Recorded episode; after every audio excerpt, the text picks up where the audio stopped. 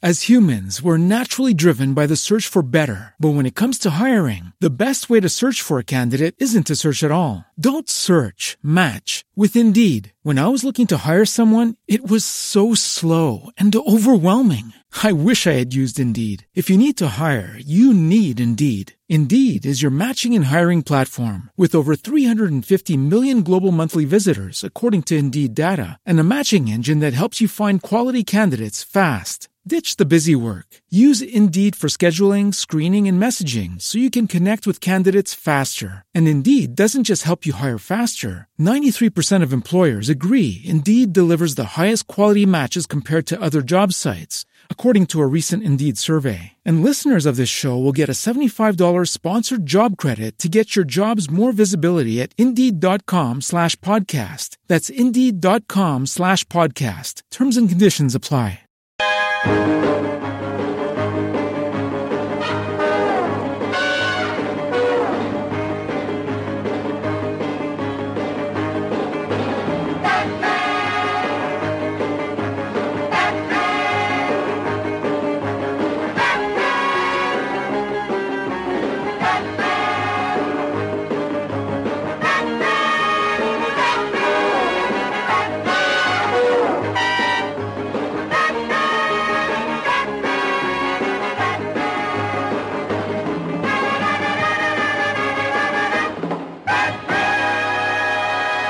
Bienvenidos una semana más a Slamberland, la tierra de los sueños, donde cada semana hablamos de cómics, TVO, novelas gráficas y muchas, muchas, muchas más cosas en Póster FM. ¿Cómo estamos, don José Bravo, por izquierda y derecha? Hola, muy bien. Doña Rovira. Muy bien, aquí estamos. Don Julián Clemente, al otro lado de la línea de teléfono, como siempre. Muy buenas, ¿qué tal? ¿Cómo andamos? Eh, muy bien, y por último, no todos los días tienen un premio nacional aquí en el estudio, de la que nos congratulamos muchísimos, de tener aquí a Pablo. Vamos para allá. Auladel. Pablo, ¿cuántas perfecto. veces? ¿Cuántas veces te dicen mal el apellido? Muchísimas. Solamente te diré que en, en el colegio, ¿eh? que tienes un profesor todo el año, en junio me llamaban a- aún a Laudel. Con Pablo hablaremos dentro de nada, 10-15 minutitos, eh, sobre su obra, sobre el paraíso perdido y cómo ha significado el, este, recibir el décimo eh, premio nacional de cómic. Pero antes, como siempre, tenemos las noticias eh, y empezamos con siempre como Joan Rovira. Joan, noticias de la semana. Pues me empezaré con, como siempre estoy con mis malas noticias, pero además está, ha fallecido Michal Moon, que además hace poco hablábamos de la exposición que se hizo en Valencia, que coordinó Álvaro Pons, y aparte, bueno, ellos eran bastante amigos, entonces, bueno, uno de los principales referentes de la línea clara valenciana, pues además bastante joven, creo con 63 años, entonces pues empiezo con esa mala noticia que no, no me gusta, pero al final parece que estoy aquí siempre dando las noticias de los que nos han olvidado. Ah, por supuesto, un abrazo, pero especialmente porque además han participado con nosotros tanto Asento como Álvaro Pons, que teníamos mucha relación con él, entonces un abrazo muy grande para ellos. Noticias, he empezado con la mala para intentar eh, no acabar con las malas como me pasa en otras ocasiones. Eh, noticias. el próximo 22 de noviembre se inaugura en la Real Academia de España en Roma una exposición acompañada de un- con, con el catálogo que or- eh, organiza la Agencia Española de Cooperación, AECID, que es Presentes, autoras del TVO de ayer y hoy. Muy bien. Un poco recoger todo el trabajo de las distintas autoras desde las clásicas. Es un trabajo que se está haciendo muy bien desde la Asociación de Autoras, Ujú. esto, que están, por una parte, reivindicando todo el trabajo que están haciendo actualmente, pero también todo lo que llevan años haciendo y todavía está un poco oculto. Por lo tanto, una exposición bastante... eh, nos pilla lejos, pero bueno, por lo menos de anunciar que está y que se está moviendo. Subasta en París una plancha original de Tintín por 1,55 millones de euros. Bien, yo creo que, que en Francia tienen un concepto distinto de, de- de lo que es el... De la decoración. de la decoración. Podemos confirmar que no hemos comprado ninguno de nosotros, ¿no? ¿O, o queréis que siga siendo secreto? Yo, yo, yo lo intenté, pero yo lo intenté, pero es que mi, mi- no, no- no me fue la, no me iba la tarjeta ese día. Ah, Tengo que reconocerlo, lo he comprado yo y le he puesto un marco de Ikea.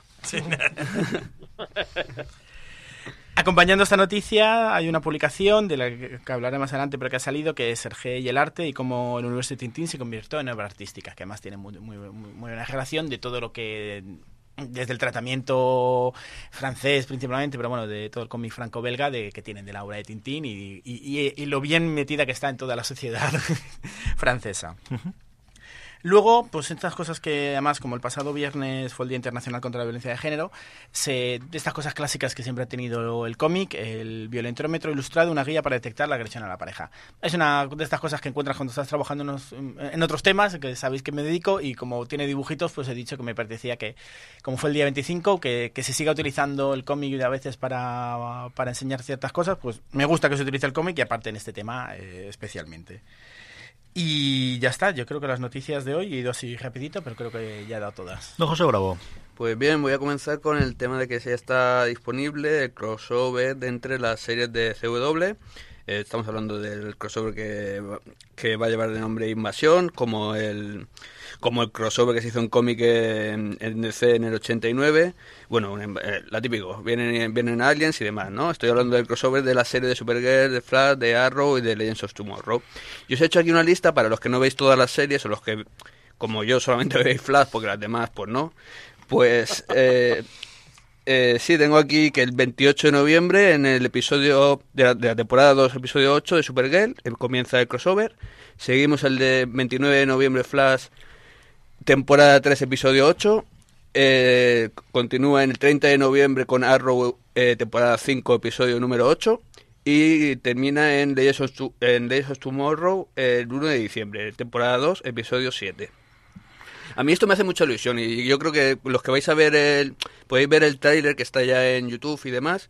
eh, yo eh, Para todos los de que crecimos en una época con, la- con la edición de 5 y demás, fue el crossover que nos marcó bastante. Creo que la portada esta del cabezón este amarillo del Dominador, creo que se llamaba, o algo así. Sí, sí. Eh, mm, yo creo que eso para eso nos marcó un antes y un después. Yo voy a ver la entera, Julián, tú también, ¿verdad? Hombre, yo estoy- y además eh, llevarla al día. Oye, eh, Bravo, ¿cómo es eso que solo ves Flash? Eh, Supergirl de verdad. Ya sí, lo de Supergirl la- tengo pendiente, pero es que son muchas series ya. eh, te- la tengo pendiente por varias cosas, sobre todo porque también ya sale Superman. Y porque ve- veo que ella, o sea, la- los pocos, he visto algunas cosas, he visto algún, algún capítulo suelto y demás. Ella me encanta como actriz, o sea, es alguien que es encantadora, es una, una chica que lo- la ves do- dos minutos y te enamora. Es, yo creo que con, con eso ya te gana bastante. Y por cierto, el próximo episodio, con, continuando ya después de Invasión, también lo va a dirigir Kevin Smith, también es otro motivo para ver la serie. Tengo que comenzar a verla, Juliana, tengo pendiente. Una pregunta, que sabéis que en serio tengo que actualizarme, que voy muy... Invasión, que yo también la recuerdo con cariño, ¿no da para una serie propia? O sea, yo me alegro mucho del crossover y creo que además va a permitir pues es que estas series jueguen, pero yo es que el argumento me daba para, para toda una serie de, de varias temporadas. Yo que sé, Sí, o sea- jugaba muy bien, no sé, que por supuesto una película, pero la película se me, se me quedaría corta seguramente, pero una serie solo de invasión... Así de primeras, recordándolo de, de que lo leí hace muchísimos años, puede ser que sí. Pero yo creo que si lo releemos ahora, puede ser que nos demos cuenta y decir, o sea, ¿cómo nos gustó aquello? Sí, eso también ¿Sabes? nos pasa Eh, mucho. yo creo que puede, Era- pu- puede era pasar, un ¿eh? TVO, Era un TVO bastante digno. Eh, Es curioso, es uno de los pocos TVOs que escribió Bi- Bill Mantle, un, un guionista eh, normalmente asociado con, con Marvel. Es una de las poquitas cosas que hizo para, para DC. Eh, los dos primeros números, creo recordar, eran de Bart Sears, que era, que era un dibujante que apuntaba muy alto en aquella época y que luego no llegó a, a gran cosa. Y creo recordar que el último, o a lo mejor era al revés, el primero era de Todd McFarlane y los dos últimos de, de Sears, pero Todd McFarlane también estaba ahí eh, y, y- y fue un crossover bastante decente. Yo también tengo una anécdota con este, con este crossover. En su momento fue el primer cómic americano de DC que yo compré, el primer cómic que compré original americano. Wow. vale, vale, vale. Más cosas, Bravo. Bueno, pues nada, voy a seguir con una muy buena noticia. Acaba de terminar, yo es una serie que recomendé ya en su momento y que vuelvo a hacer, eh, Sheriff of Babylon de Tom King, de Grant Tom King. Eh, creo que es, un, es una pasada, es una serie de esas que si vendiera más no, no se la dejarían hacer por ser quien es, por ser un espía y porque creo que tiene un punto de vista bastante, bastante, mm, no sé decir antiamericano, pero sí bastante neutro por decirlo de alguna manera. Y la buena noticia es que, bueno, acaba de terminar la, primera serie y va a haber una segunda parte que mm, de momento se sabe que se va a llamar The Sheriff of eh, y no se sabe muy bien quiénes van a ser los protagonistas y demás. No se sabe cómo va a continuar, pero tiene el mismo equipo creativo y eso es una muy buena noticia. Esta es de las que tengo pendientes y sí, yo sí que tengo que, que leerla, desde luego que sí. Julián, noticias de la semana. Pues, pues mm, cosas muy, muy televisivas, porque Los Inhumanos, acordaos que iba a ser una película originalmente, luego se, se, canceló para hacer hueco a Spider-Man, y, bueno, cuando parecía que el proyecto ya estaba definitivamente hundido y, acabado y en la miseria, ahora nos salen con que, con que va a ser eh, la mayor serie de Marvel que se haya hecho nunca jamás, eh, se va a emitir en, ABC. Va a ser la típica serie de, de mid-season, es decir, cuando, cuando tengamos el parón de, agentes de SEAL vamos a ver eh, Inhumanos y la, la gracia y lo que se ve que le quieren echar le quieren echar bastante carne al asador es que eh, los dos primeros episodios se van a estrenar en, en cines IMAX, con lo cual tendrán que hacer algo que, que quede muy espectacular en pantalla eh, los protagonistas van a ser la familia real, es decir, eh, pues eh, Rayo Negro, Medusa, etcétera. Y, bueno, ya veremos qué sale de, todo esto. Yo la verdad es que el concepto no acabo de verlo como sería en solitario. No sé vosotros. Yo le tengo miedo. Dicho eso, como he aprendido que últimamente hasta que no lo vea tampoco voy a criticar, porque ¿para qué? No ganamos absolutamente nada. Vamos a ver qué es lo que hacen con ello. Yo, yo creo que va a salir algo bastante bueno. Yo tengo bastante esperanza en este proyecto. Más que nada porque son unos personajes que están un poco... Son secundarios, o sea, eso es así. O sea, no son... por mucho que que, que la intentona fue cambiarlos por los X-Men y demás, que esto no va a llegar a ser. Son unos personajes que salían, que eh, si no recuerdo mal, la primera aparición fueron en Los Cuatro Fantásticos y demás, y estaban por allí pues dando, pululando un poco. Ahora tienen más importancia, ¿verdad? Que los han puesto ahí peleando contra todos. Pero al ser secundarios te quiero decir que tienen más libertad para hacer lo que quieran y el rollito este de hacer como algo, como una especie de repudiado de la sociedad puede ser algo bastante interesante, pero bueno, ya, ya veremos. Más cosas, Julián. Sí, bueno, que el Doctor Extraño ya ha superado los 600 millones de, dólares recaudados. Eso tampoco lo ganamos nosotros todos los días, ¿eh? Vamos a poner esto en perspectiva. Eso quiere decir que, ha hecho más dinero que lo que hizo en toda su vida comercial el increíble Hulk, la, última película que hicieron de Hulk, eh, en el 2008. Creo esa no existió, Julián. Hemos quedado que esa película no existe. Bueno, eso es un debate que tendremos que, tener en otro momento. Capitán América, el primer Vengador, eh, Thor, el Hombre Hormiga y el primer Iron Man. Todo eso ya lo ha superado Doctor Extraño. Ahora mismo es el mayor estreno de Marvel para un personaje que, era su, debut. Lo cual es bastante, ¿Quién no lo iba a decir, eh?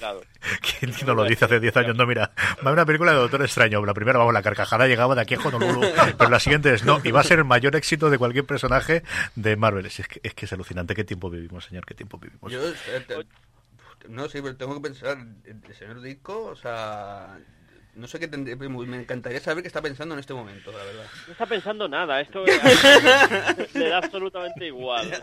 Sí, él, solo piensa en Anne Sí, sí, sí. Va, José Julián.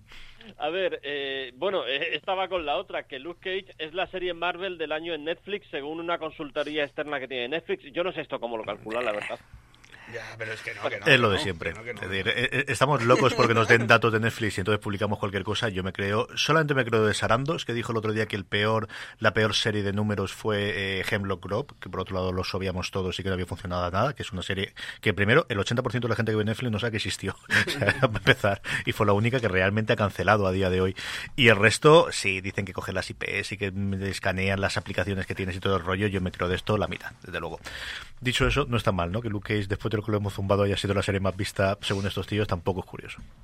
Yo creo que este tipo de cosas, mm, tanto Doctor Extraño como Luke Cage, más allá de la calidad que tenga la película, de lo que nos guste o de lo poco que nos guste, eh, yo creo que simplemente se han subido en la ola de Marvel y ahora es una ola que, no va a parar nadie. Es decir, la gente va a ir a ver eh, Capitana Marvel siendo un personaje completamente desconocido para, para el gran público porque es Marvel, eh, no por otra cosa, más allá de que luego la película vaya a estar bien. Así que hay un apoyo que ya arrastra a la compañía de por sí misma. Más cosas. Pues eh, mirad, una noticia que me ha gustado muchísimo. De esto que queremos iniciativas eh, muy interesantes para atraer lectores. Onipress, eh, una de las independientes más interesantes de Estados Unidos, ofrece los primeros números de sus series a un euro y si te compras eh, el, el, TPB, el recopilatorio, por 10 euros, lo cual, bueno, pues sirve para leer eh, The Life After o de la letra 44, que son dos, dos series estupendas eh, y para enterarte si, si molan o, no te apetece seguirlas. Que es algo que tradicionalmente se ha hecho siempre con los libros, ¿no? El bajar el precio, sobre todo, yo que sé, esos libros más seriados que leo yo, sobre todo en, ciencia ficción hasta cierto punto, pero en novela negra, en el que tienes el mismo personaje y has escrito 20 novelas sobre el mismo personaje, y lo normal es que puedas encontrar las primeras novelas del personaje muy baratas de precio, incluso conjuntas, ¿no? Y no es mala iniciativa el, descontar yo con los primeros números y sumarte. Carta 44, yo recuerdo yo que la recomendamos hace un par de meses o tres meses comenté de ella y es una cosa bastante digna y curiosa, ¿no? Un planteamiento inicial divertido y esta es una que leo con cierta eh, regularidad y la verdad es que es un cómic que me gusta. Y es una iniciativa que me parece interesante, Julián. Y tenemos última noticia que me ha encantado. Sí, no, eh, para mí esta es la, gran apuesta cinematográfica comiquera que tenemos ahora mismo. Eh, por fin le han hecho una película a los pitufos que tiene la pinta de lo que debería ser una película a los pitufos. Eh, el 7 de abril de 2017 se va a estrenar Los pitufos, la, aldea perdida. se han olvidado por fin de esta tontuna de mezclarlos con, con seres humanos, de llevarles a Nueva York, de llevarles a, a sitios absurdos para los pitufos y van a hacer una serie, una película de los pitufos que realmente recuerde a, los tebeos maravillosos de Pello. Eh, el tráiler es estupendo y yo le tengo unas ganas tremendas hasta Pitufos, la aldea perdida los enlaces para que veáis el tráiler de todo lo que hemos hablado ahora mismo de los pitufos, pero también anteriormente cuando hablábamos del, del crossover series que lo tenéis siempre, lo normal es que, bueno, cuando lo oigáis el programa en formato podcast en vuestros reproductores, si no en podstar.fm, ahí tenéis el enlace y tenéis todos los enlaces para todas las cosas que hablamos. Eh, hasta aquí han llegado las noticias de la semana y como os decía antes, es el momento de hablar con Pablo Auladel, flamante, último premio nacional de cómic, de las dos partes, ¿no? Por un lado de la obra, yo creo que es una obra que hay que ayudar a difundir y que evidentemente con el premio se va a hacer, y luego, ¿qué ha supuesto el premio, ¿no? Y cómo viene esto otra oleada de reconocimiento y de, hablar, eh, cómo le cambia a uno y cómo le cambia el planteamiento. Pablo, yo tengo mucha curiosidad. La semana pasada precisamente hablábamos con Carles Esquembre de Lorca. Eh, y lo que le había costado el adaptar a un poema del área de Lorca y cómo se acercaba a una obra literaria tan conocida. ¿Cómo es en tu caso acercarte a algo tan conocido como El Paraíso Perdido de Milton y decidir hacer una nueva recreación, hacer una nueva eh, reinterpretación de esa obra canónica de la literatura universal? Bueno, en primer lugar, quizá la primera diferencia es en mi caso el acercamiento no fue estrictamente voluntario porque parte de un encargo.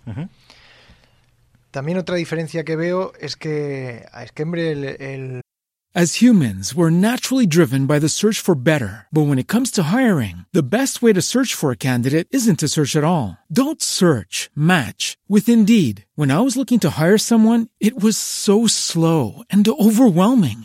I wish I had used Indeed. If you need to hire, you need Indeed. Indeed is your matching and hiring platform with over 350 million global monthly visitors, according to Indeed data, and a matching engine that helps you find quality candidates fast. Ditch the busy work. Use Indeed for scheduling, screening, and messaging so you can connect with candidates faster. And Indeed doesn't just help you hire faster. 93% of employers agree Indeed delivers the highest quality matches compared to other job sites according to a recent Indeed survey. And listeners of this show will get a $75 sponsored job credit to get your jobs more visibility at Indeed.com slash podcast. That's Indeed.com slash podcast. Terms and conditions apply.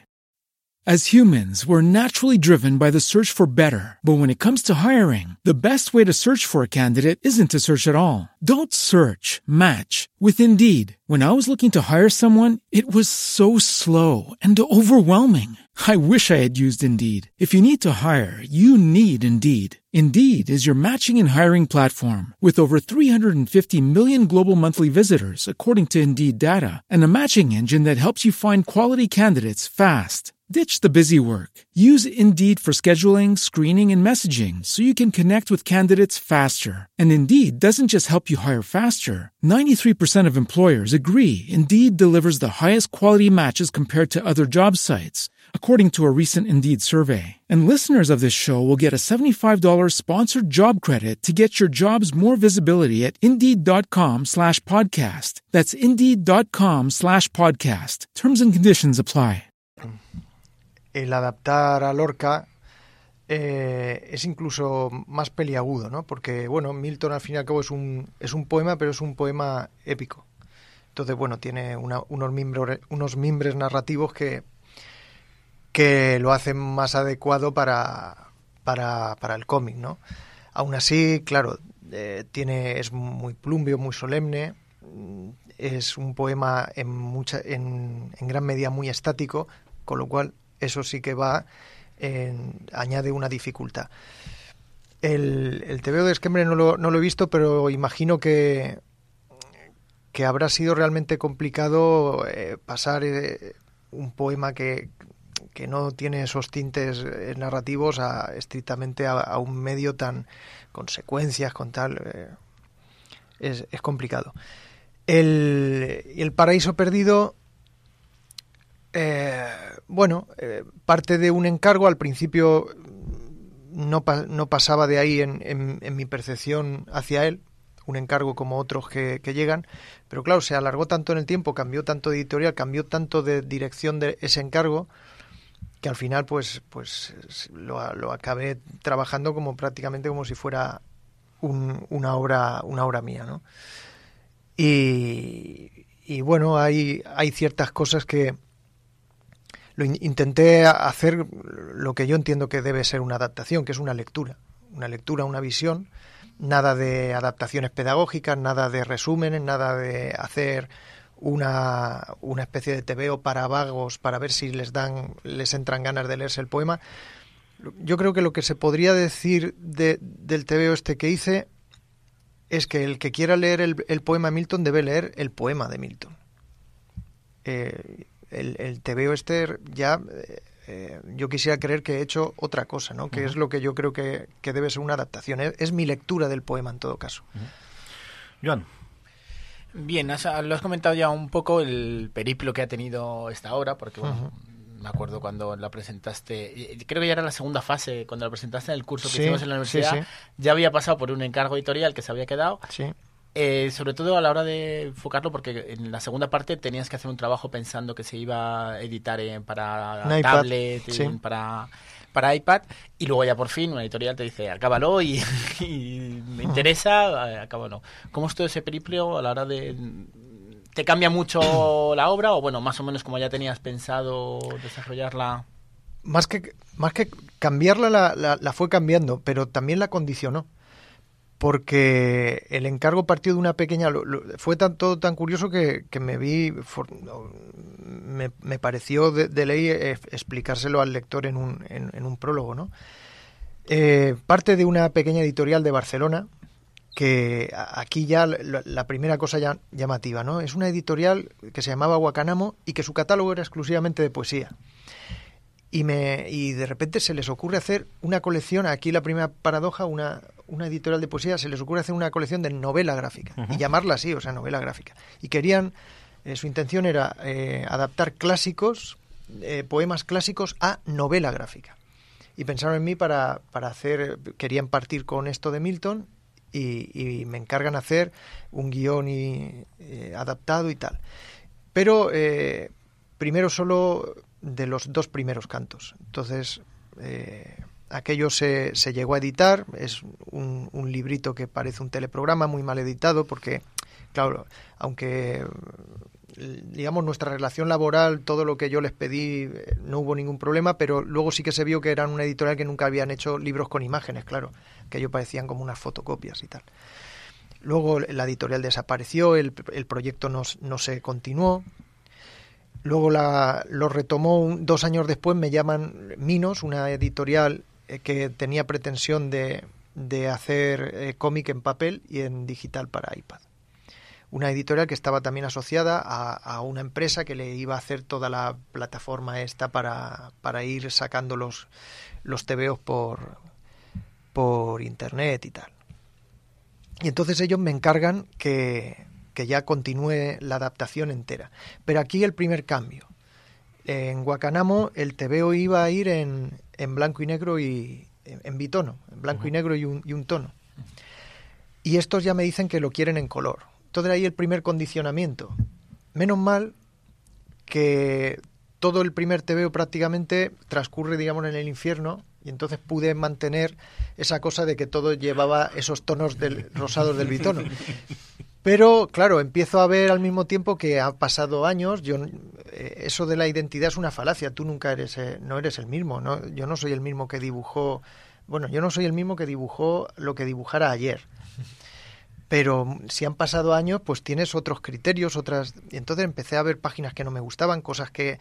personajes que es que me salían directamente un poco distintos. Entonces hubo páginas que redibujar, etcétera. Luego, el segundo condicionamiento es que ellos querían hacerlo en papel y en iPad.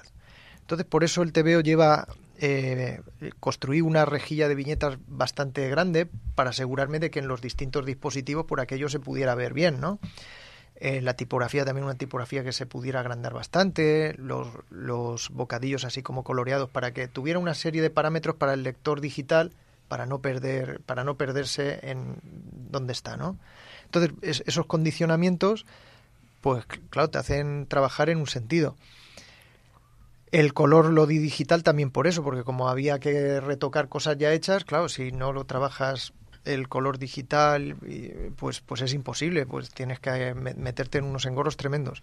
Luego el caso es que eh, poco después de estar con vosotros presentando el este, vino el drama y es que eh, pasé de el tipo este de la plataforma digital, me llamaba prácticamente todos los días, todas las semanas. ¿Cómo va esto? ¿Has colgado? Me, pusieron, fue la primera vez que yo profesionalmente, alguien me, me preparó esta serie de cosas, me abrieron la página de Twitter, la cuenta de Twitter, la, página del Facebook tal, y, tenía que ir eh, colgando pues cada día el bocetito que hacía, la página que hacía, no sé qué, porque todo estaba encaminado a una promoción en el medio digital.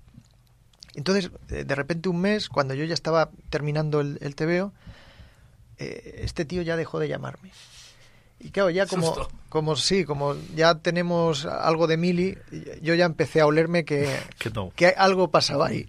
Y efectivamente, cuando llamo al, al, este y le digo, oye, ya ha terminado esto, tal, eh, me dice el editor de Mino, mira, eh, no sé nada del, del, tipo que me ha montado toda la, la, cosa esta digital y el caso es que como ya le he pagado, o sea, no solamente es que no te puedo decir que va a salir para iPad, es que no tengo un duro para, para producir el TVO en papel.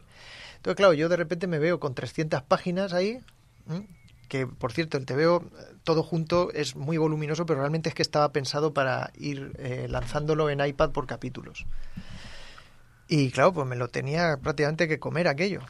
Menos mal que yo había cobrado por capítulos, y pero bueno, de todas formas, un trabajo que había llevado tantos años, el anticipo siempre se te queda un poquito escaso, claro. Y, y, nada, pues, pues tuve la suerte de que, de que hablando por otro proyecto con Raquel de Sexto Piso, resulta que ella había estado siguiendo el proyecto en el Facebook y resulta que, le, le, entusiasmaba, le gustaba mucho y cuando yo le conté todo lo que me había pasado, dice, ah, pues nos lo quedamos nosotros, tal. Y bueno, gracias a ellos, pues, pues se me... Una edición decente. Sí, sí. Sí, claro, porque además era un TVO que, que no se podía editar así de cualquier manera, lo han editado muy bien eh, todos los países que lo hemos que lo hemos vendido también han comprendido esto y las ediciones son, son muy bonitas pues claro son son 300 páginas con un dibujo eh, muy delicado que tiene que tener una reproducción cuidada porque si no se, se pierde totalmente y sobre, bueno, hablando un poco de lo del premio nacional, eh, bueno, como anécdota, recordar que me acuerdo que en ese curso ya un compañero, y luego lo comentamos, apostábamos por esta obra como premio nacional, que, hicimos La, broma, es decir, ¿cómo has visto, eh, tú, bueno, has tenido varias obras premiadas en distintos certámenes y, nominaciones, pero bueno, te llega el premio nacional, ¿cómo, ¿Cómo te llega eso? ¿Cómo las sensaciones que tienes? Además, con una obra que tiene tan largo recorrido y tanto, y tanto tiempo, que no es una obra que tú has hecho, que sabes que te van a publicar este año y dices, bueno, a lo mejor entra, no entra. como Bueno, los premios, mi, percepción de los premios es que es una, es una cosa eh, extraña y, también para llevar cuidado, ¿no? Porque yo entiendo que de puertas afuera parece un, siempre una cosa así maravillosa, tal, no sé qué, pero, pero tiene su intríngulis también. Eh, lo primero que puedo decir es que lo recibí con mucha sorpresa, porque yo nunca pensé en este libro, en, este TVO, en, en términos de premios. Porque, primero, porque El Paraíso Perdido creo que es el típico clásico que no deben de haber leído ni, los ingleses, ¿no? Porque es lo típico, ¿no? Es una, una primera espada de tu literatura, pero que, que son, son clásicos que han envejecido mal pero por una percepción también precisamente de, que el, lector actual eh, se fija mucho en la peripecia, tal es un lector, bueno, como en la, en la, sociedad en general es una sociedad bastante infantilizada y los lectores, pues claro, quieren cosas fáciles. El paraíso perdido de Milton es una lectura que no es fácil, eh, tiene una serie de connotaciones que se supone que el, que el lector tiene que conocer porque está trufado de referencias míticas, tal entonces no es para cualquier lector, eso hace que, un... Y, luego toca temas que a priori a un lector actual pues no le interesan demasiado, ¿no? Porque lo pueden percibir como un libro religioso o, algo así, ¿no? O, por ejemplo, cosas que yo suprimí, pero porque no me interesaban para mi adaptación. Todos los parlamentos que hay entre Adán y Eva y todos sus diálogos son terroríficos porque son de, un machismo que ahora nos parecería increíble, ¿no?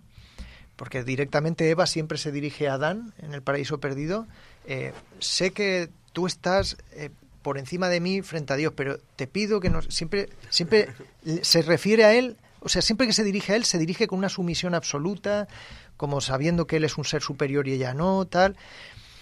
Entonces, claro, eh, todo eso hace que, que sea que no sea una obra que pueda ser un bestseller ahora mismo, ¿no? Digamos. Pero bueno, también es verdad que, como dijo Luis Alberto Cuenca, que los, clásicos perduran por, dos razones. Una, porque siempre tienen algo interesante para, tratarlo en el, en el momento en, en, que estamos. ¿no? Y otro es que un, clásico va resucitando si lo va leyendo un moderno. Un moderno en el sentido de en cada época y en cada época tiene el sentido que le va dando ese moderno. Entonces, mi lectura pues es muy distinta a la que se haya hecho otras veces.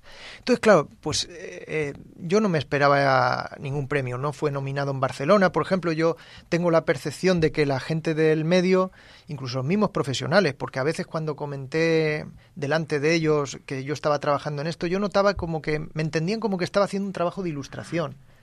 Además, la, la editorial Sexto Piso es percibida como, bueno, es que es una fundamentalmente de libro ilustrado todavía una serie de cosas que no, no me lo hacían para pensar en, en un premio, ¿no?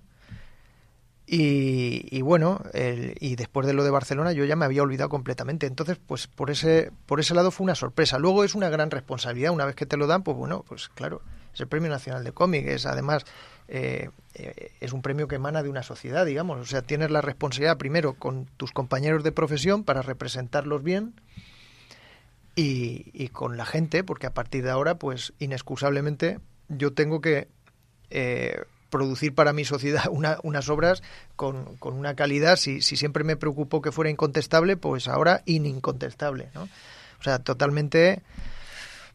Pero por otra parte, pues las, las cosas, ¿no? Eh, uno eh, acaba viendo que es verdad esa percepción que, que, yo tenía desde hace muchos años, es el gran desconocimiento que hay no solo ya de la sociedad por en cuanto a la ilustración al cómic, sino en, cuanto a eh, las mismas eh, los mismos que estamos metidos en, este medio tenemos un gran desconocimiento.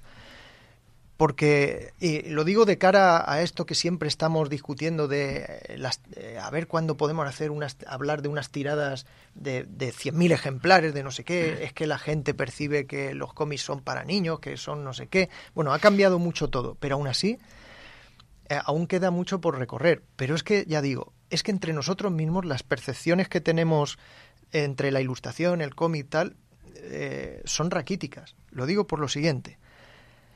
Eh, llevando a mis hijos al colegio, viene una madre que es, es profesora de, de Bellas Artes. O sea, no estoy hablando de un fontanero, o sea, de gente absolutamente ajena, que, que, vamos, un TV o el Premio Nacional de Cómic no, tendría ni idea de lo que es eso. No, una profesora de Bellas Artes. Y, la, y su, su manera de felicitarme fue la siguiente. Hola Pablo, oye, el otro día vi que te habían dado un premio. Ah, enhorabuena, tal. Esa fue la manera de felicitarme de una profesora de Bellas Artes, lo cual quiero decir, a mí, a mí yo le dije, ah, gracias, gracias, pero claro, evidentemente te denota que aquella chica no se había enterado muy bien de, qué premio me habían dado. O sea, me felicitó como si me hubieran dado el premio del ayuntamiento de, yo qué sé, Fuencarral de la... Entonces hay un, mucho desconocimiento de la, de la gente que debería conocer las cosas. Entonces, ¿de qué, no, de qué estamos hablando? ¿no? No, yo eh, simplemente quería preguntarte porque has sacado el tema y me, sorprende que, me ha sorprendido mucho el hecho de que hayas estado trabajando para un medio digital también, para sacar el cómic en digital. me gustaría saber tu opinión sobre el cómic en digital en general y sobre todo eh, en este cómic en particular si ves que se puede apreciar de la misma manera en el, en el ámbito digital que en el ámbito en papel, vamos. Bueno, yo, eh, claro, yo lo que pasa es que tengo una cultura de papel, entonces a, a mí no me, no me gusta. Fíjate, hace poco hice la prueba As humans, we're naturally driven by the search for better. But when it comes to hiring, the best way to search for a candidate isn't to search at all. Don't search, match with Indeed. When I was looking to hire someone, it was so slow and overwhelming.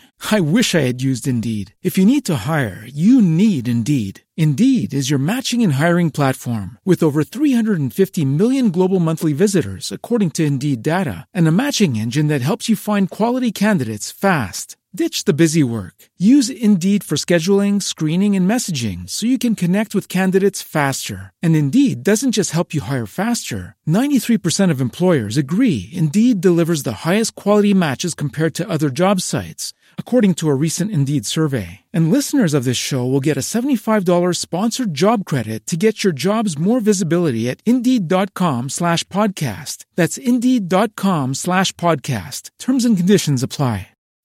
As humans, we're naturally driven by the search for better. But when it comes to hiring, the best way to search for a candidate isn't to search at all. Don't search, match with Indeed. When I was looking to hire someone, it was so slow and overwhelming. I wish I had used Indeed. If you need to hire, you need Indeed. Indeed is your matching and hiring platform with over 350 million global monthly visitors, according to Indeed data, and a matching engine that helps you find quality candidates fast. Ditch the busy work. Use Indeed for scheduling, screening, and messaging so you can connect with candidates faster. And Indeed doesn't just help you hire faster. 93% of employers agree Indeed delivers the highest quality matches compared to other job sites, according to a recent Indeed survey. And listeners of this show will get a $75 sponsored job credit to get your jobs more visibility at Indeed.com slash podcast. That's Indeed.com slash podcast. Terms and conditions apply. Mi hija tiene un ebook de estos, una Kindle de esta, ¿no? Se llaman las... Y entonces eh, me interesaba leer un, un libro de, de, Escotado, que es el, los ensayos estos que ha hecho últimamente sobre los enemigos del comercio y tal, que son mm. volúmenes bastante considerables. Y entonces lo vi ahí bien de precio y tal, y digo, mira, voy a probar... Futre, me bajé aquello en la, en la Kindle y claro, un, cuando lees un ensayo tú necesitas ir para adelante y para atrás porque hay cosas a lo mejor que quieres, no has comprendido o comprendes mejor cuando tal, eh, buscas una nota. Aquello era un follón, o sea, cada vez que quería volver tres páginas, y en un libro hago así, allí tenía que ir a un índice de no sé qué, ir a la tal. No, había manera de leer aquello. Entonces, nunca he leído TVOs en, en pantalla, pero me parece que no, no me va a gustar. Pero también lo, lo digo por mi, por, por mi formación. Yo se lo, lo comento muchas veces con, con gente de mi edad. somos, somos una especie de, de que es, es, dramático si lo piensas. Somos una, una generación frontera, ¿no? Nosotros fuimos, o sea, yo en mi caso yo fui educado para un mundo analógico. Sí, sí. O sea, yo cuando y cuando me despido de mi madre en casa y digo, ala, me voy al mundo, ¿eh? con mi máquina de escribir, mis casetes, tal. De repente hago así, me giro y había gente quitando todo el atrezo y poniendo otra tramoya distinta y me la habían cambiado todo, claro. Y bueno, y más o menos por, por la, quizá por las características de mi profesión eh, he podido, eh, digamos, eh, adaptarme, he podido y, he debido, claro. Hmm. Pero claro, también eso es, eso es un drama, porque, porque hay un mundo que para el que yo fui preparado y el que yo conocí que directamente no existe, o sea, está destruido. Entonces, bueno, a mí me parece de todas formas que, que eh, la cosa de esta de las, de las tabletas, sobre todo para, para cosas visuales, no acaba de arrancar. Y si, y si hay algo, yo siempre encuentro que, por ejemplo, hacer un álbum ilustrado para que toques así al pajarito y diga pío, o sea, ¿eso qué sentido tiene? O, que hagas como una animación, porque los mejores se parecen a una animación, pero bueno, entonces estás haciendo una, casi una película de dibujos animados. Mm. Yo creo que aún estamos en ese eh, eh, en ese primitivismo de, de, una nueva era, de una nueva era o de un nuevo medio en el que aún no se sabe muy bien aquello cómo, cómo va, ¿no? Igual que el cine al principio era una cámara fija y tal, y como si fuera un teatro, pero filmado, ¿no? Pues esto, esto igual.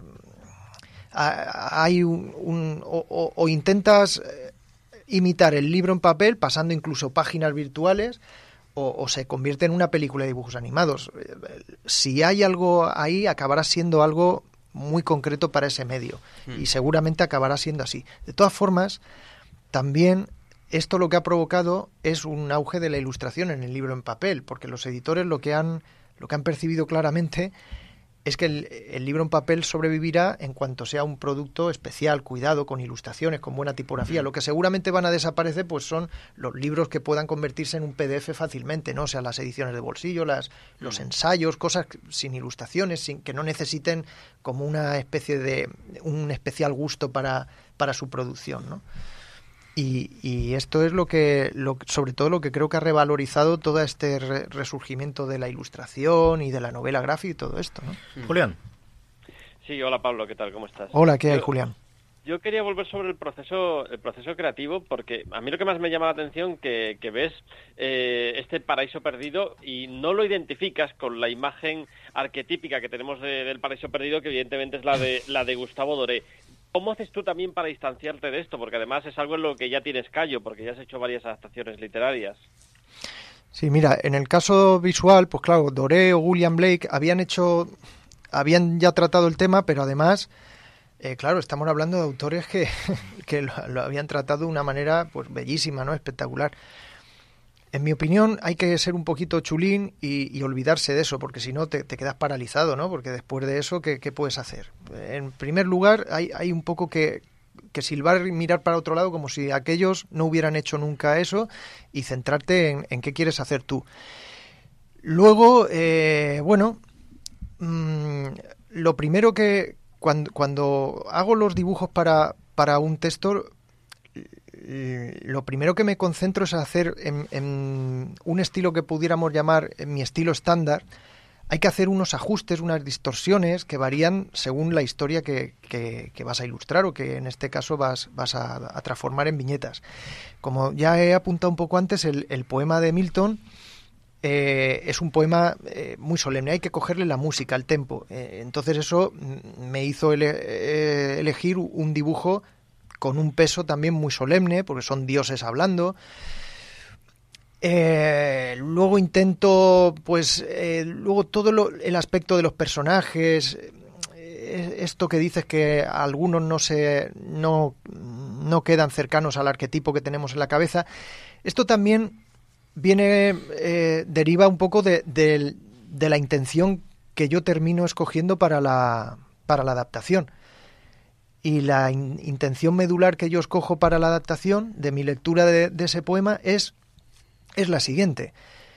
Es un poema que a primera vista parece escrito a mayor gloria de Dios, pero si pensamos en cómo lo escribió Milton, que lo escribió al final de su vida ciego, de hecho no lo escribió, se lo dictaba a sus sobrinas, eh, derrotado de todas las causas políticas que apoyó, etcétera, y cuando estás leyendo esas adulaciones a Dios, ese, Dios presentado como un grandísimo ególatra cósmico que continuamente tiene querubines a su alrededor cantándole con arpas, tal, no sé qué. Claro, uno cuando las adulaciones o las cosas son tan, tan obvias, tan evidentes, uno no puede dejar de pensar si, si te están adulando, si eso es así, o si no será todo lo contrario, se están burlando de ti. Empezó a nacer en mí la lectura de, de Easy Milton aquí lo que está haciendo es eh, una, una, especie de, de, sátira o de venganza poética, nunca mejor dicho, contra un dios que a él, que ha sido siempre un defensor de la luz, lo ha sumido en las tinieblas, ¿no? Porque hay luego vienen cosas que no son cosas que descubra yo. Satán en el, en el paraíso perdido asombrosamente se convierte eh, en, en un héroe como si fuera Ulises. El tío hace ahí un viaje iniciático, ¿no? Eh, ya se lo dijo Blake también, dijo que nadie se engañe. Milton, como todos los poetas, es del partido del diablo y por eso Satán es el protagonista de su, de su obra, ¿no? Entonces hay una serie de cosas que te van eh, haciendo eh, que tu intención, la, la, intención de mi adaptación, pues se centró en eso, en, en, en ver si, si aquello era una especie de crítica a, a, una, a un poder absoluto, a una monarquía absoluta, etcétera. Eso influye en el dibujo. Eso hace, por ejemplo, que ya mi Dios eh, ya no sea ese Dios con las barbas, ese anciano venerable que tenemos en la mente, sino que mi Dios ya sea como una especie de un dios más, más político, más eh, es como un, un, duche de estos de, de, las, de las antiguas repúblicas italianas. Eh, todas estas cosas van modificando tu manera de dibujar también. Por ejemplo, el, Cristo que sale que sale en, en, el paraíso perdido no es un no es un no es un Jesús nazareno eso, por ejemplo, planteó problemas también, porque era, imagínate que, lo hubiera dibujado como con la tuniquita esta y la barbita, el pelo largo, en, en, una, en una cuadriga ahí disparando rayos contra el ejército de Satán. Claro, quedaría absolutamente inverosímil, ridículo. Entonces, ¿qué haces? Pues comprendes que es un Cristo mítico, un Cristo más cerca de un Hércules, por ejemplo, de un Heracles. Entonces, eh, pues no sé en qué punto se me ocurre ponerle un yelmo y digo, bueno, pues si le pones un yelmo, ¿qué, puede ser Cristo? Pues el Agnus Dei, ¿no? El Cordero. Pues el yelmo es el Cordero, pues ya... Entonces la intención de tu adaptación también te hace dibujar de una manera o de otra. Pablo, El Paraíso Perdido, editado, como hemos dicho, en sexto piso ilustrado después de todas estas verosimilitudes que nos ha contado Pablo Voladel. Pablo, mil gracias por habernos presentado. Eh, vamos adelante con el programa. Sabéis que este es el momento del por qué suena esto. La semana pasada el responsable fue don José Bravo, que nos puso esas cosas tan divertidas de eh, música. ¿Fuiste tú? no, fue, Julián, fue Julián. Es verdad, Julián. El año pasado, la semana pasada fuiste tú que nos pusiste esa maravilla del hard de Johnny Cash. Julián. Sí, bueno, esto venía un poco lo de Es que le he dormido. No, no, no, no, no. Es que como estamos en la distancia, cuando CJ no nos da paso, nosotros somos disciplinados y, nos mantenemos callados. No, eh, eh, de, Johnny Cash, que, pertenece a un disco que eh, fue su disco, creo que fue póstumo realmente, o, se publicó poco antes de, que muriera, y es el, gran proyecto este que construyó de, recorrer la música americana a lo largo de, décadas, aportando él su, visión de, esa música, eh, pues es un disco que no deja de, ofrecer obras maestras. Eh, yo lo, cada vez que lo repaso y me encuentro cosas interesantísimas y además que, el cine lo ha, lo ha, aprovechado un montón de veces. Eh. no hay que recordar más que la, primera canción de Man Comes Around es con la que, con la que empezaba la, la adaptación de, mm, de, Zombie, la, la película de este tipo, de me está olvidando ahora. Bueno, el caso es que eh, esta canción la han usado como complemento del del tráiler de Logan y realmente eh, no sabemos si la película va a ser buena, medio pensionista o va a ser una obra maestra, pero con esta con esta canción eh, ya nos convence para que para que vayamos a verla. Yo el tráiler voy a ponérmelo durante 10 veces seguidas y así me ahorro la película porque últimamente no hacen más que darme después de excepción en las películas cuando voy a verlo, pero hoy el tráiler es sobresaliente. ¿eh? Qué maravilla de tráiler se han cargado los Solamente un apunte sobre esta canción, es una versión, la, versión, la canción original de Night Sí, sí, sí como, como todas las canciones de, este disco. Sí, ese disco es una, salió un poquito antes de morir y es un discazo alucinante. La verdad es que es una revisión de Johnny Cash. Creo que el, productor, si no me acuerdo mal, Rick Rubin, puede ser. Es un tipo de esto que se dedica a, recoger a gente y volverla o sea, a clásicos y renovarlos, a actualizarlos. Y hizo una auténtica maravilla. Sí, señor, grandísimo tráiler y esperemos que grandísima película. Tiene muy buena pinta, eso es cierto. Esta semana el culpable ha sido Joan. Eh, la semana que viene contaremos el porqué, pero tienes toda esta semana para vivir por qué suena esto en Slammerland.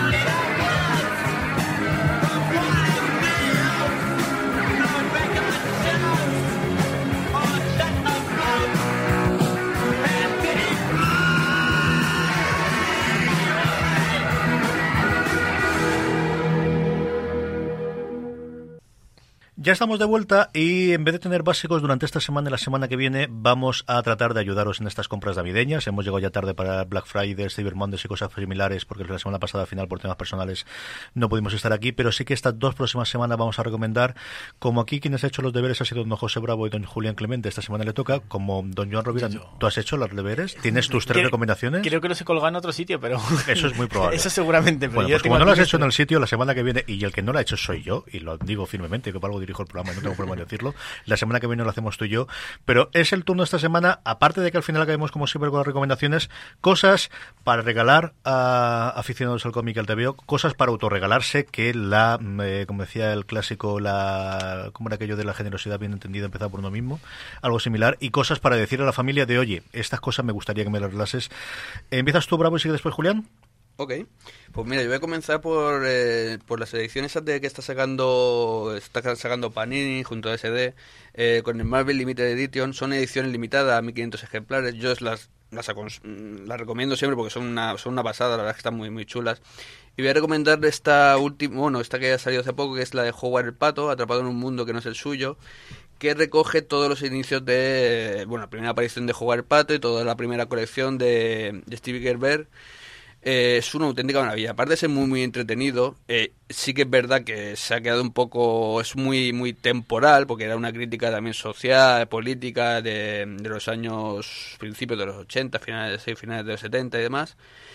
Eh, me parece súper, súper entretenido. Es una, yo es una cosa que me recomiendo mucho, mucho que es el, toda la época de Steve Herbert, tanto, tanto de jugar el pato como As humans, we're naturally driven by the search for better. But when it comes to hiring, the best way to search for a candidate isn't to search at all. Don't search, match with Indeed. When I was looking to hire someone, it was so slow and overwhelming. I wish I had used Indeed. If you need to hire, you need Indeed. Indeed is your matching and hiring platform with over 350 million global monthly visitors, according to Indeed data, and a matching engine that helps you find quality candidates fast. Ditch the busy work. Use Indeed for scheduling, screening, and messaging so you can connect with candidates faster. And Indeed doesn't just help you hire faster. 93% of employers agree Indeed delivers the highest quality matches compared to other job sites, according to a recent Indeed survey. And listeners of this show will get a $75 sponsored job credit to get your jobs more visibility at Indeed.com slash podcast. That's Indeed.com slash podcast. Terms and conditions apply.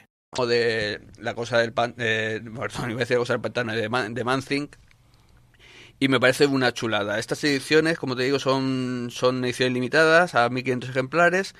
Eh, son 416 páginas y tienen un precio de 42,95. La verdad es que son unos precios muy muy razonables para la edición que te están dando. Uh -huh. Más cosas, luego. ¿Sigo yo? Venga, pues continuamos por la siguiente. Esta vez voy a pasarme al mundo DC y es la patrulla condenada de, de Grant Morrison, porque hay una reedición de hace poco de ECC. Esto, esta, esta colección que, que se hizo entre el 89 y el 93 eh, con el guionista Grant Morrison, como he dicho, y, y el dibujante Richard Case, a mí es una de las eh, colecciones que más me han gustado de la historia del mundo del cómic, en general de superhéroes me parece una pasada. O sea, creo que Morrison hizo aquí algo que ha estado muy, muy... Eh, digamos que es de, sus trabajos menos conocidos, pero creo que fue de sus trabajos más valientes y más distinto a todos. Es una auténtica locura. De hecho, la colección actual de Doom Patrol, la que ha actualizado ahora con el Revert y demás, es un claro homenaje a esta, a esta etapa de Morrison en la patrulla condenada, donde de, de, de dejaron hacer lo que quiso y que son una auténtica locura, no sé si decir psicotrópica o no sé cómo, cómo lo que se tomó este hombre, pero la verdad es que es, alucinante. A mí me encanta esa época, de verdad que la recomiendo a todo el mundo. Y ahora que la han reeditado, la han reeditado de CC en una edición bastante chula y demás, con son 304 páginas y son 29,50. La verdad es que es una edición chula donde vais a, de verdad que si queréis mmm, descubrir el mundo de los superhéroes desde otro punto de vista, creo que esta patrulla condenada es un buen, buen, buen comienzo. Uh -huh. Y por último.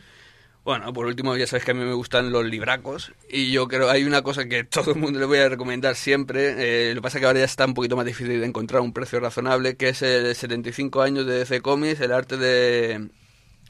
es que no sé cómo decirlo en castellano, es The Art of Modern Making. Eh, es un libraco de Tachen eh, de verdad alucinante con toda la historia de C de sus 75 años, escrito por Paul Levitt. Eh, y con unas ilustraciones de verdad que son, aparte de, que la mayoría de, ellas son, son especiales, son, yo solamente las he visto en este libro, eh, o sea, en cuanto a datos, en cuanto a información y demás, de verdad que es un alucine de libro. Son, eso sí, es un, un libro, pues eso, que son 150 euros, es un XXL, de estos que tienes que leer en un atril o... Yo, yo creo que soy de las pocas personas que me lo he leído entero, porque la verdad es que me costó, me, me dejé, me, algunas lumbares me las dejé ahí y demás pero de verdad que vale la pena. A mí todo este tema de, la historia del mundo del cómic me, me, gusta mucho y este libro la verdad que me encantó. Luego voy yo recomiendo el libraco siempre, sabéis que las ediciones grandes como he dicho me gustan mucho, pero bueno, para, para los más coherentes, eh, luego reeditaron este libro por, por partes, lo hizo también Tachen y lo ha hecho por separándolo en, en, las, en, las, distintas épocas, la Golden Age, Silver Age y demás. Y estos libros ya son más pequeñitos y ya tienen un precio más razonable de unos 40 euros sea que si queréis empezar, coger la Golden Age y ya vais a conocer lo que fue el comienzo del, del mundo de los superhéroes. Julián, ¿qué tres cositas tenemos aquí para regalar, regalarse, que te regalen en estas navidades? Pues mira, eh, yo he cogido novedades que, acabamos de, lanzar hace poco en, Panini, no, lo voy a ocultar, pero la verdad es que estoy bastante sorprendido. Eh, han sido libros que no he editado yo, con lo cual me han llegado como eh, prácticamente cosas de, de, compañeros de las cuales no tenía prácticamente noticia. El primero es el text de Jordi Bernet.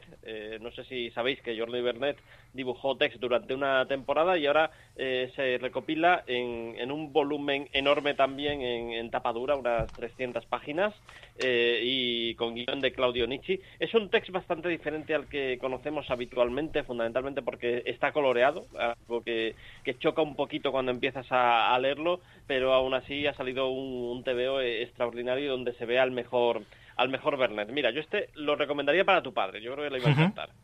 Eh, a ver, más cositas. Este, algo completamente diferente. La guía cósmica de Marvel. Esto es como si nos cogemos. De hecho, tiene la apariencia. Está, hecho como si fuera una guía de, de Lonely Planet. Eh, y lo transformamos en una guía de viajes, pero por todo el universo Marvel. Y cuando digo todo el universo Marvel, me refiero a, todo el cosmos de Marvel. De hecho, eh, la Tierra es uno de los destinos que está en esta guía, pero, pero es solo una mínima parte porque, bueno, luego vamos a visitar el Imperio Kree, eh, Sapiencial, eh, Asgard y cualquier escenario que te puedas imaginar. Está todo construido como una guía de viajes, pero la gracia es que le han puesto comentarios de los Guardianes de la Galaxia. Por eso es muy divertido eh, ver cómo se pican, eh, pues eso, Star-Lord y y Groot y Mapache Cohete y están ahí todos ellos. Y yo creo que es un, es un libro muy divertido para quien quiera tener eh, una visión así de conjunto de, todo el universo Marvel. Y por último, yo tampoco quería dejar eh, de introducir un libro de estos que no hay estantería para ellos. Yo, mm, mira, eh, es que ni siquiera las, las que tengo reservadas para las novelas gráficas más grandes, este me ha cabido, lo tengo que tener eh, fuera. Eh, Deadpool, el arte del mercenario Bocazas, que es un libro de arte sobre, sobre masacre, pero es mucho más que eso. Además de encontrarte un montón de portadas y a todos los autores que importantes que han pasado por, por Masacre, te encuentras una reconstrucción de, la historia del, personaje bastante interesante que además lo ha llevado a cabo Matthew Kamaning eh, recurriendo a, la gente de Marvel y en conversaciones con ellos, con lo cual le ha salido un, libro bastante interesante y bastante atípico. Pues se quedan apuntadas las seis recomendaciones para regalar, regalarse o que te regalen en estas navidades. Vamos a seguirlo con las recomendaciones habituales del final del programa y invito a Pablo a que nos dé también una recomendación para nuestra audiencia y que tenga para pensar y le doy dos o tres minutitos para que piense porque antes es el momento como siempre de dar las gracias a todos nuestros oyentes y todos los mecenas, todas aquellas personas que desde un euro al mes nos apoyan desde mecenas.podstar.fm. Recordad que para todos los mecenas de este mes de noviembre, que se nos quedan nada, unos cuantos días, de hecho cuando salga el programa posiblemente ya haya terminado, vamos a sortear un ejemplar firmado y dedicado por Carles Esquembre de ese Lorca, un poeta en Nueva York que nos presentó hace un una semanita, eh, hace dos semanitas, perdónanos, aquí en el programa. En diciembre tendremos nuevo sorteo, que ya en el próximo programa los comentaremos. Tenéis toda la información y todas las formas en las que convertiros en mecenas en mecenas.postar.fm.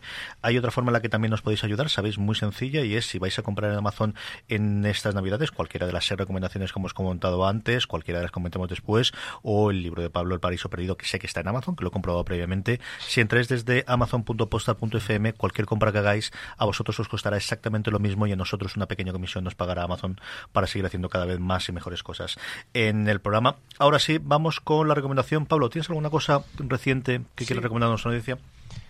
Sí, porque por ejemplo se me está ocurriendo una cosa que a mí me apetece especialmente. Yo que tampoco he sido un, lector muy muy asiduo de corto maltés, no por nada, sino porque bueno el género aventuras, el, género western por ejemplo sí que me ha me ha traído siempre. El género aventuras ya menos. Pero ahora, eh, en estas jornadas del mar en el cómic que, se celebraron en Alicante hace poco, estuvieron con nosotros eh, Juan Díaz Canales y el dibujante Rubén Pellejero, que venían de una, una gira por, por Europa presentando eh, la continuación que se les ha encargado del corto maltés. No me lo he leído aún, pero bueno, lo tenían ahí y le eché un vistazo y, tiene una pinta tremenda. Eh, Rubén Pellejero seguramente es el, dibujante más adecuado para acometer la labor de, de, continuar a Hugo Pratt. Eh, pero es que aparte de eso, eh, visualmente el cómic tenía una pinta preciosa. Me falta, pues eso, leerlo para, para ver lo que seguramente habrá hecho eh, Juan Díaz Canales, que también será un, un, trabajo extraordinario. Y la verdad es que es el, el TVO que, que, más tengo ahora mismo en la mente, porque quizá por eso, porque me lo enseñaron ahora en las jornadas y, y, me apeteció mucho hincarle el diente. Ahí lo apuntamos. Don José Bravo. Pues bien, yo tengo, bueno, recomendar otra vez, por enésima vez, el Sheriff of Babylon. Es una pasada, pues creo que es de verdad que Tom King es que está en su momento. Eh, por eso por un lado y por otro lado es, volver a recomendar también es el Spider-Man actual de Daniel Lott, que de verdad eh, ha vuelto a ser interesante porque después de este año horrible, ahora mismo estoy súper enganchadísimo. Yo tengo ya mis teorías, voy a decir una de ellas. Eh, Peter Parker es un clon. Eh, lo dejo ahí. Eh, y están todos muertos. Están todos muertos también, sí, sí, sí. Eso también es buena. No, no, la verdad es que está súper interesante porque sabemos que bueno, él mismo lo ha dicho, que la va a liar, va a cambiar todo el mundo de Spider-Man y ahora mismo es que no se sabe qué está pasando porque están pasando muchísimas cosas al mismo tiempo. Doña Rovira no va a ser va a ser de mis trampitas de, varias recomendaciones eh, lo colgaré no sé dónde lo he colgado creo que puede ser que lo haya cogido una página anterior de, del programa al guion porque colgaré el enlace. Es un artículo Carlos Jiménez el autor libro a libro donde diversos autores teóricos eh, compañeros suyos por ejemplo tenéis compañeros de generación que son parte de esos profesionales como Enrique Ventura Adolfo Usero o José María Bea autores más actuales como Carlos Pacheco Rafa Marín y luego teóricos como pueden ser Álvaro Pons o Manuel Bajero cogen una obra y la analizan un poquito, eh, atrayendo. Está muy bien. Los que nos hemos leído todo Carlos Pacheco, eh, Carlos Carlos Jiménez, eh, me gusta mucho cómo plantean y desde los que hablan de cosas más personales que, encuentran de su generación con, con Carlos Jiménez, a los que hacen un análisis más eh, te, vuelve a animar a querer leértelas todas, te da ciertas relecturas de algunas de las que, has leído. Entonces es un artículo que lo, copiaré y lo pegaré a donde tenga, tenga que estar, no donde lo no donde lo, en el limbo que lo he dejado. Eh, pero está muy bien. O sea, para, además, incluso te dice, lo tengo, lo tengo, espérate, este, este, porque no lo tengo. Y de repente descubres una que se te había, se te había perdido de, de Carlos Jiménez. Lo pondremos el enlace en las notas del programa, como siempre. Ya os decía en, el reproductor en el que estoy oyendo el programa en podcast, lo tendréis y si no, siempre en posta.fm. Don Julián Clemente, recomendación de la semana. Pues mi recomendación es Aristocracia Campesina, que es un manga ya de, hace, de hace un tiempo que mm, lleva tres volúmenes publicados en, en, España, se ha ido publicando muy periódicamente, ¿vale? Eh, han, han, salido tres en muchos meses y, y es un manga divertidísimo. Es Está escrito y dibujado por Hiromu Arakawa, que si recordáis es la autora de, Full Metal Alchemist. Aquí hace algo completamente distinto. Aquí básicamente ha hecho un manga costumbrista eh, basado mucho en la experiencia personal. Ella e, ella vivía en el campo y vivía en una, en una familia de, agricultores antes de, irse a vivir a Tokio y convertirse en, mangaka. Y, bueno, aquí te cuenta, básicamente te cuenta la vida en el campo de una manera muy divertida y es una lectura increíblemente agradable. Yo se la recomiendo a todo el mundo que quiera pasar un, momento muy divertido. Ahí queda apuntada. Eh, por fin, después de dos semanas de tira y afloja y noticias y comentarios y rumores y esperaros que ya llegamos, ya está. Esta misma mañana cuando estamos grabando se ha llegado HBO a España. Por fin se puede hacer la suscripción al canal. No tiene canal lineal, tiene todo canal en streaming. Se puede consultar en eh, tabletas, en ordenadores, en cacharros conectados a internet en general, como puede ser un Apple TV o un Chromecast, y luego todos los suscriptores de Vodafone, que aquí en Levante somos bastantes, porque al final con la compra de Ono por parte de Vodafone, pues prácticamente todo el cableado que hay en Levante viene de Ono, estará eh, la conexión. El precio son 8 euros, 7,99, pero ya sabéis que son mentiras, que son 8 euros al final, al mes, excepto gente de Vodafone que tiene en determinados casos tres meses, seis meses, dos años y algunos, incluso los que tienen televisión total, gratuito totalmente el canal eh, dentro del de, eh, suyo. Es un momento muy de preguntas que intentaremos responder.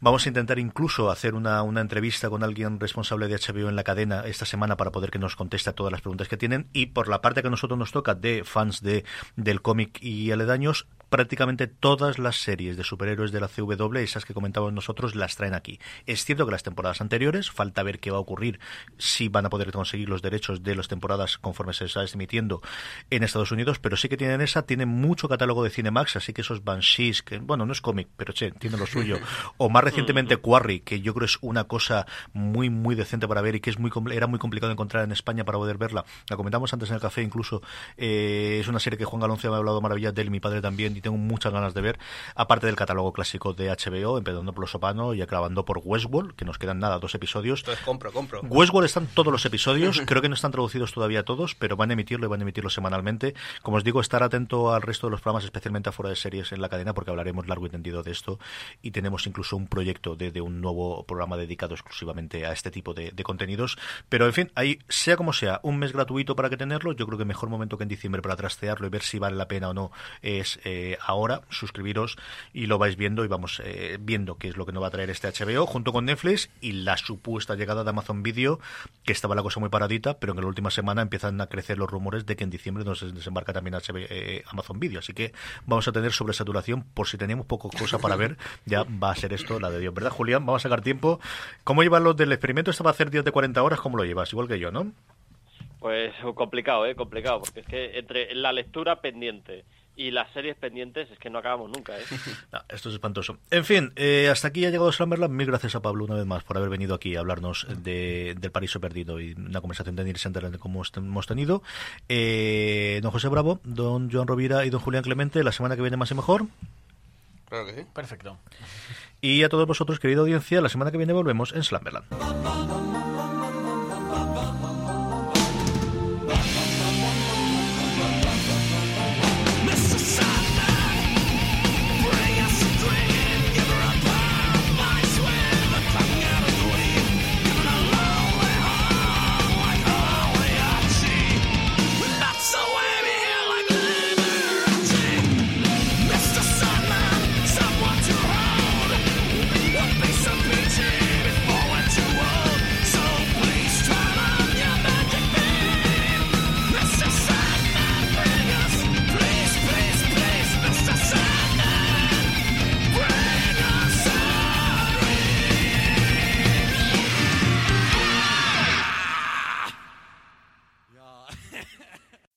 As humans, we're naturally driven by the search for better. But when it comes to hiring, the best way to search for a candidate isn't to search at all. Don't search, match with Indeed. When I was looking to hire someone, it was so slow and overwhelming. I wish I had used Indeed. If you need to hire, you need Indeed. Indeed is your matching and hiring platform with over 350 million global monthly visitors, according to Indeed data, and a matching engine that helps you find quality candidates fast. Ditch the busy work. Use Indeed for scheduling, screening, and messaging so you can connect with candidates faster. And Indeed doesn't just help you hire faster. 93% of employers agree Indeed delivers the highest quality matches compared to other job sites, according to a recent Indeed survey. And listeners of this show will get a $75 sponsored job credit to get your jobs more visibility at Indeed.com slash podcast. That's Indeed.com slash podcast. Terms and conditions apply.